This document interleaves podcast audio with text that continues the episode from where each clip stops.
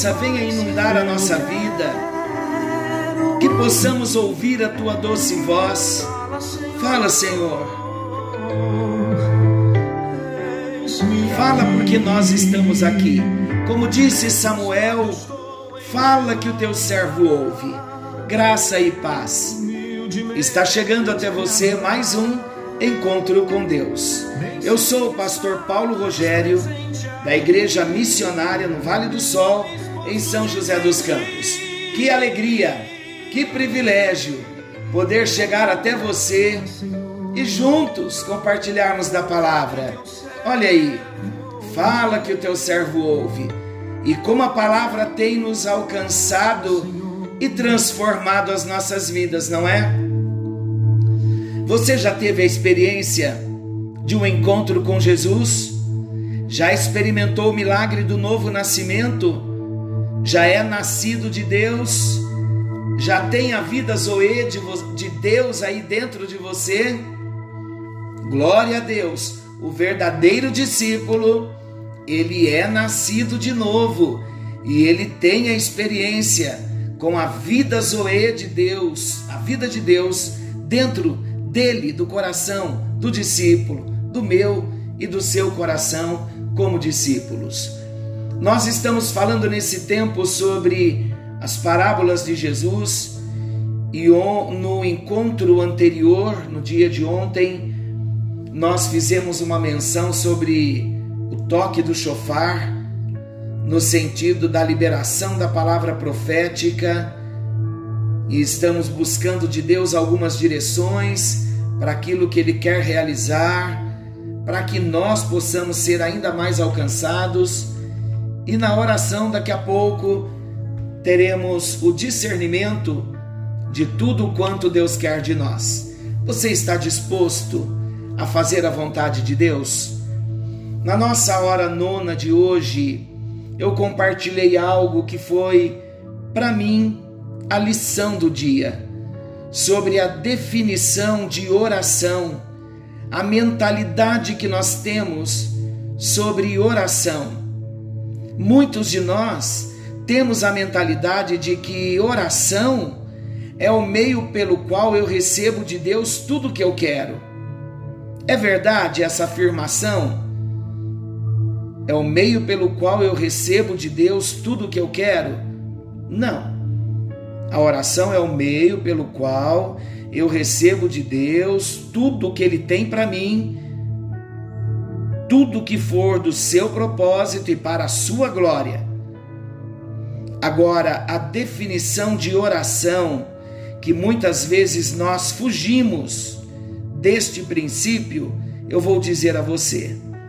E é o caminho que nós, discípulos, precisamos conhecer e experimentar. Qual caminho, pastor? O caminho da oração, quando o sentido da oração é o meio pelo qual Deus consegue de mim o que Ele quer. Esta é a oração que agrada o coração de Deus. Quando nos aproximamos dele dizendo: Deus, eu não venho pedir, eu venho declarar ao Senhor que o meu coração está aberto e o Senhor tem de mim o que o Senhor quer. O que o Senhor quiser, pode me falar, que eu estou atento, eu me entregarei, eu obedecerei para que o propósito se cumpra. Então a oração deve ser para nós discípulos o meio pelo qual Deus consegue de mim e de você o que ele quer. Que assim seja para as nossas vidas.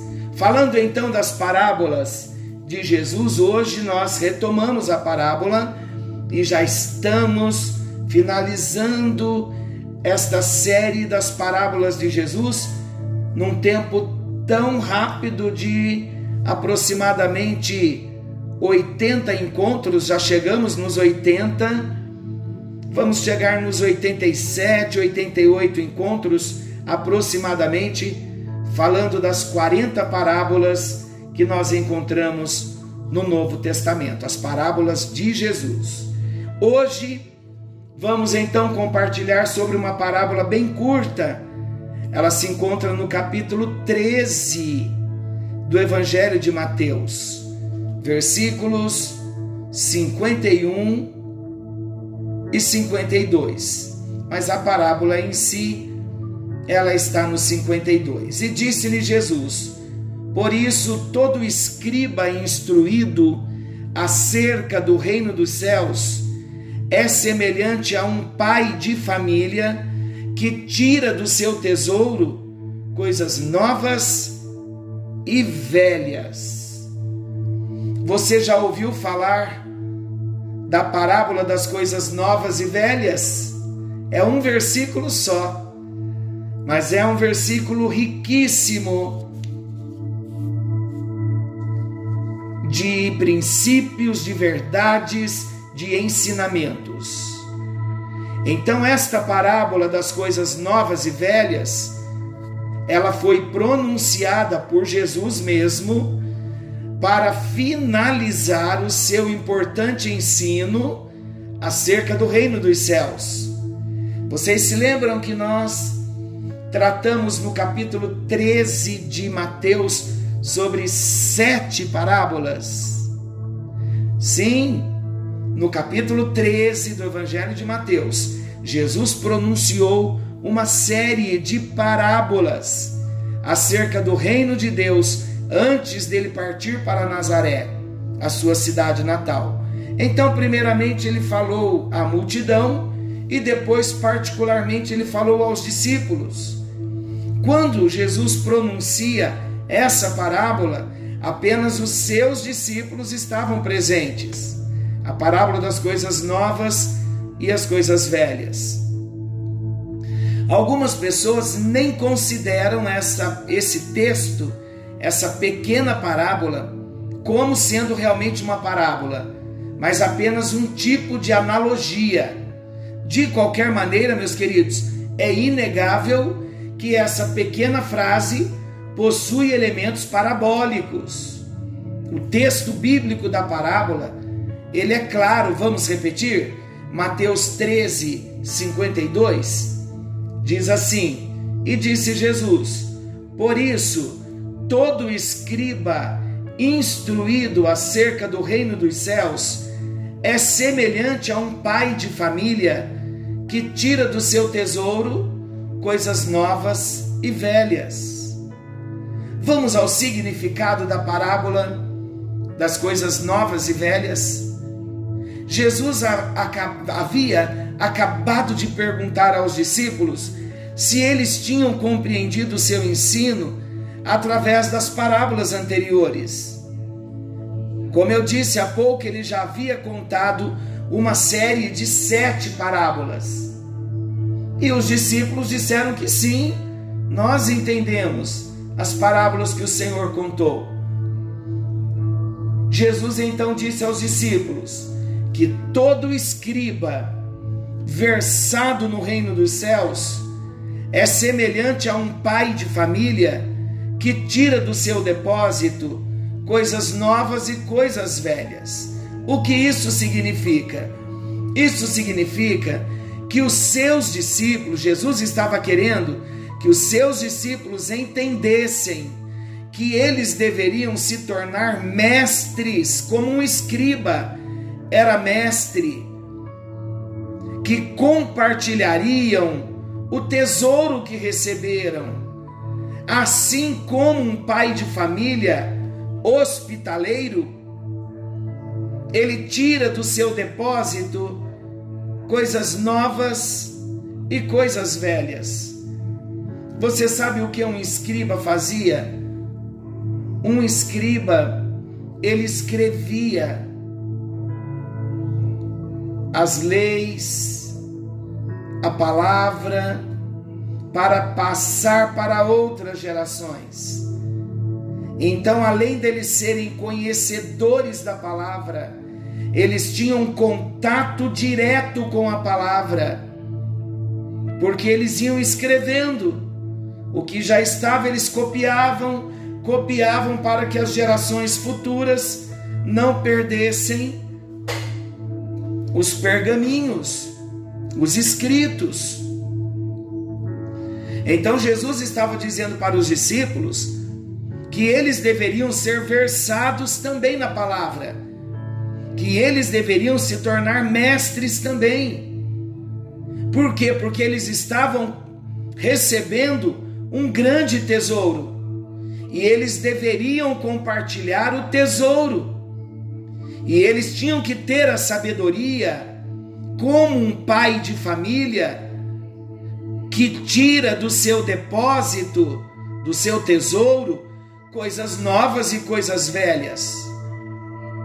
O que são as coisas velhas? As coisas velhas que se tira do tesouro significam a compreensão da antiga história da redenção que, que testificam de Jesus como sendo ele o Messias prometido. Isto quer dizer, todos os escritos do Antigo Testamento que apontavam para a vinda de Jesus, que mostrava, que acenava a chegada do Messias.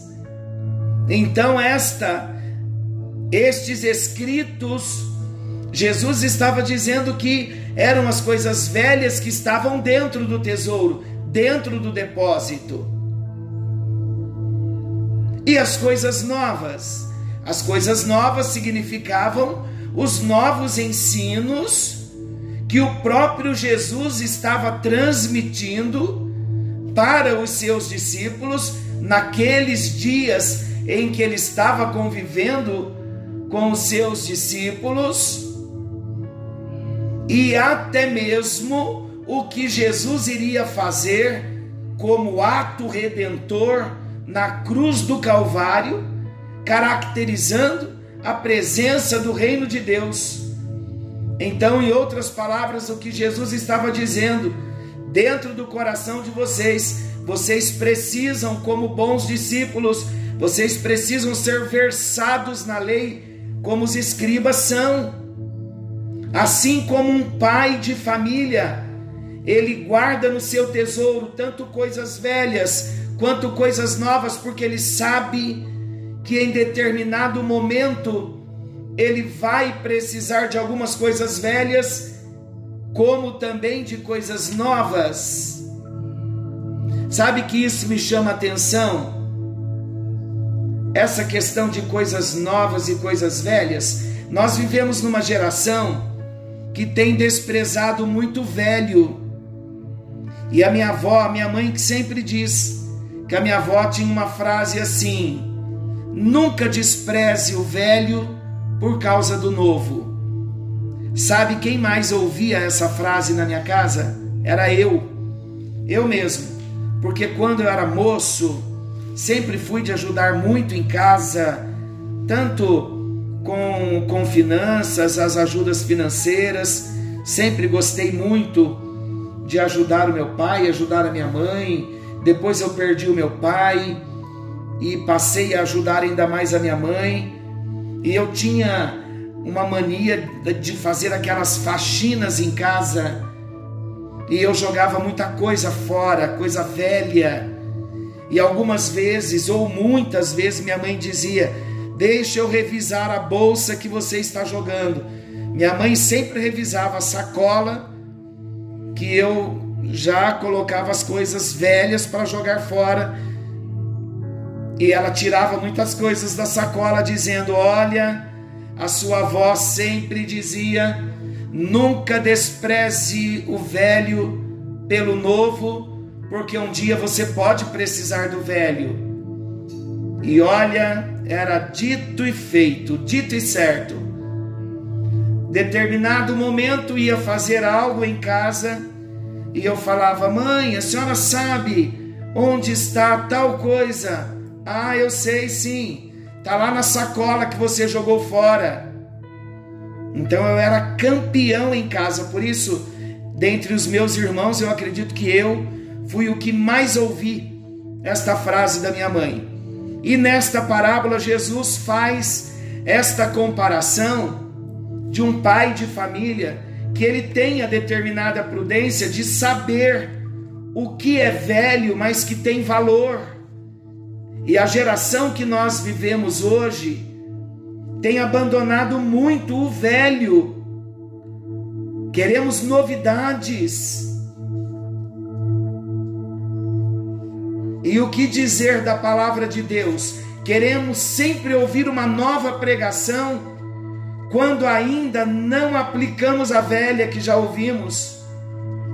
Será que temos vivido o que Deus tem nos falado no decorrer dos tempos, dos nossos encontros? E é interessante nós sabermos também e pensarmos que muitas pessoas estão presas no velho e rejeitando o novo porque estão presas no velho. E o, o, em contrapartida, também há muitas pessoas que estão presas no novo e rejeitam o velho. Então nós precisamos do equilíbrio, o novo e o velho. O velho, quando tem valor, não se pode jogar fora Então, o que Jesus estava querendo dizer aqui é que as coisas velhas significavam a compreensão do Antigo Testamento, que falava da história da redenção, mas que apontava para Jesus que ainda não tinha vindo. Então, o Antigo Testamento se cumpre quando Jesus vem e traz o seu ensinamento pautado no antigo. Jesus nunca rejeitou o Antigo Testamento e agora então ele diz para os seus discípulos que eles não podiam rejeitar o antigo por causa do novo, mas os dois tinham que andar juntos. Qual então o significado dessa pequena parábola? O significado dessa pequena parábola nos mostra que não é correto desprezar os velhos ensinos e nem os novos, pois um deve ser interpretado à luz do outro. Esse ensino de Jesus sobre as coisas novas e velhas não ficou restrito apenas ao grupo dos apóstolos do Senhor Jesus, mas é uma importante lição para mim e para você, como cristãos verdadeiros que estamos empenhados na obra do Senhor, no chamado do Senhor, nós que queremos servir a Deus com todo o nosso coração, precisamos estar atentos. Que o Senhor venha nos ajudar. E lembrando, quando o Senhor fala dos escribas, ele deseja, o sentido é que eu e você venhamos ser pessoas dedicadas, dedicadas a estudar a Bíblia. E a desvantagem que os escribas tinham, comparando a nós, é que os escribas só tinham o Antigo Testamento. E eles tinham o coração fechado, claro, para o Messias. Mas hoje, nós temos tanto o Antigo quanto o Novo Testamento, que é uma palavra só, e a palavra é Cristo, a palavra é Jesus. Então temos que ser apegados à palavra. Lucas, ele registra lá em Atos 17, versículos 10 e 11, ele registra que os habitantes da cidade de Bereia eram nobres porque eles receberam o Evangelho e com avidez eles examinavam todos os dias as Escrituras para ver se as coisas que estavam sendo pregadas por Paulo e Silas, se elas eram verdadeiras. Precisamos ser cristãos berianos. Quando falamos de cristãos bereanos, são esses cristãos aqui de Bereia que quando Paulo pregava a palavra, eles examinavam as escrituras. Quando a Bíblia fala das escrituras, está falando tanto do Antigo Testamento quanto do Novo Testamento. Voltando aqui à parábola, o pai retira coisas novas e velhas do depósito. Perceba também que Jesus não menciona que ele jogou fora algum dos seus objetos, como eu fazia citando meu exemplo há pouco. Nós somos condicionados a imaginar que as coisas velhas foram tiradas para serem jogadas fora. Mas o pai de família as guardou junto com as coisas novas.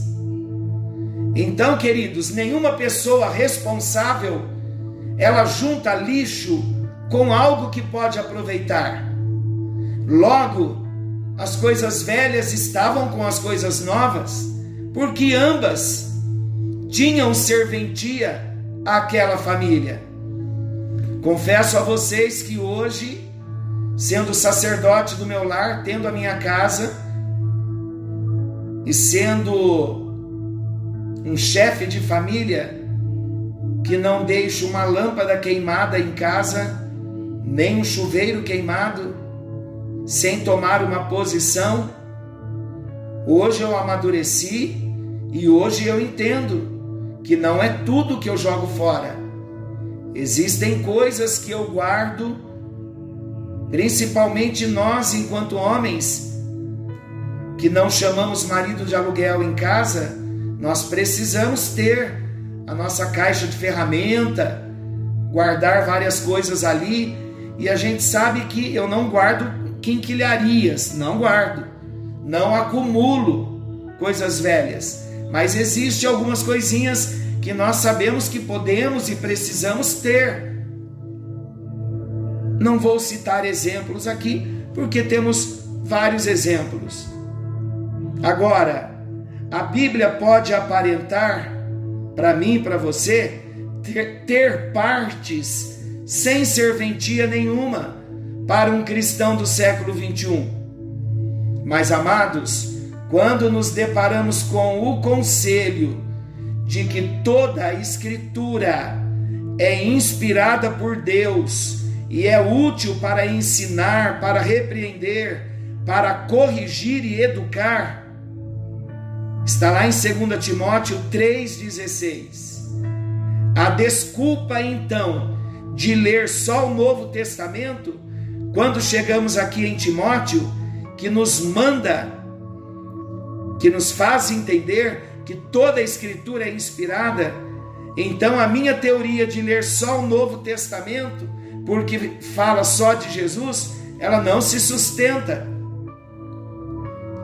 Nós vamos trazer um encontro, uma informação, onde nós vamos compartilhar com, com os irmãos sobre quando nós estamos começando na caminhada cristã, quais são os livros que devemos priorizar e ler primeiro, para termos um entendimento depois, quando formos ler a Bíblia toda. Temos sim o Evangelho de João, que é o primeiro livro que nós indicamos para quem tem uma experiência com Jesus, mas depois, quando vamos crescendo na experiência com Jesus, precisamos ir conhecendo a Bíblia toda. Então, queridos, do mesmo jeito que a releitura de uma passagem, ler a Bíblia por completo, também tem poder para causar transformação de vida. Mas vai depender do que? Vai depender da minha dedicação e da sua. Como vamos organizar as coisas novas e velhas no depósito que há no nosso coração? Lembram do que Davi disse, o salmista?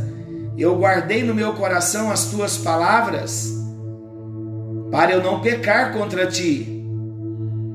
Então nós precisamos guardar dentro do nosso coração, do nosso nós somos o templo do Espírito Santo, o nosso depósito aqui dentro, precisamos guardar esse tesouro, Antigo Testamento, Novo Testamento, porque são tesouros preciosos da parte de Deus para nós. Conseguem entender um versículo ser tão rico em ensinamento? Então vamos estar atentos para não desprezar o velho pelo novo. Vamos tomar muito cuidado para não desprezarmos o novo para ficarmos com o velho. Precisamos de tudo o que vem da parte de Deus para nós, porque tudo é tesouro de Deus, tanto o Antigo Testamento quanto o Novo Testamento. Era esta a lição que Jesus estava querendo deixar para os seus discípulos. E aí, qual a sua decisão? Vamos nos aplicar à leitura da palavra de Deus, a guardar no nosso coração esse bom tesouro da palavra? Que o Senhor venha nos abençoar nesse momento.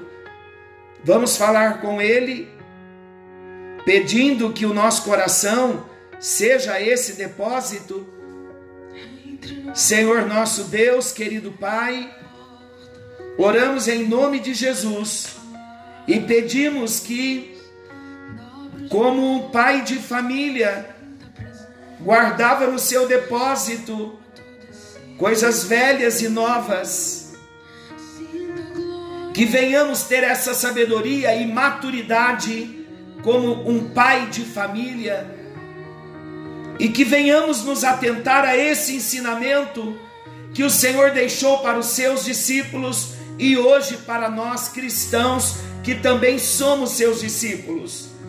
Queremos ser como os cristãos de Bereia, queremos ser berianos, homens e mulheres versados na tua palavra, conhecedores da palavra, homens e mulheres que amam a palavra que obedecem a palavra, que se submetem à palavra.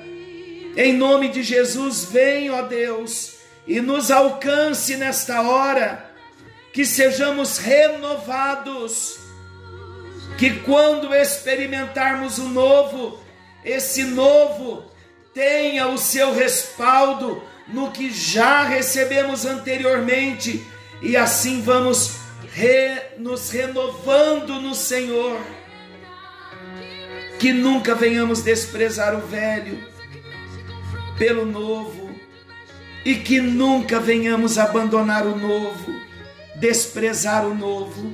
Ajuda-nos, ó Deus, no bendito e precioso nome de Jesus. Estamos estudando, não para ficarmos com a nossa cabeça cheia de teologia, ó Deus, mas nós estamos estudando no encontro com Deus para crescermos no Senhor. Que a tua palavra seja revelação para nós, que haja rema do Senhor na nossa vida e que possamos te glorificar em todo o tempo. É a nossa oração.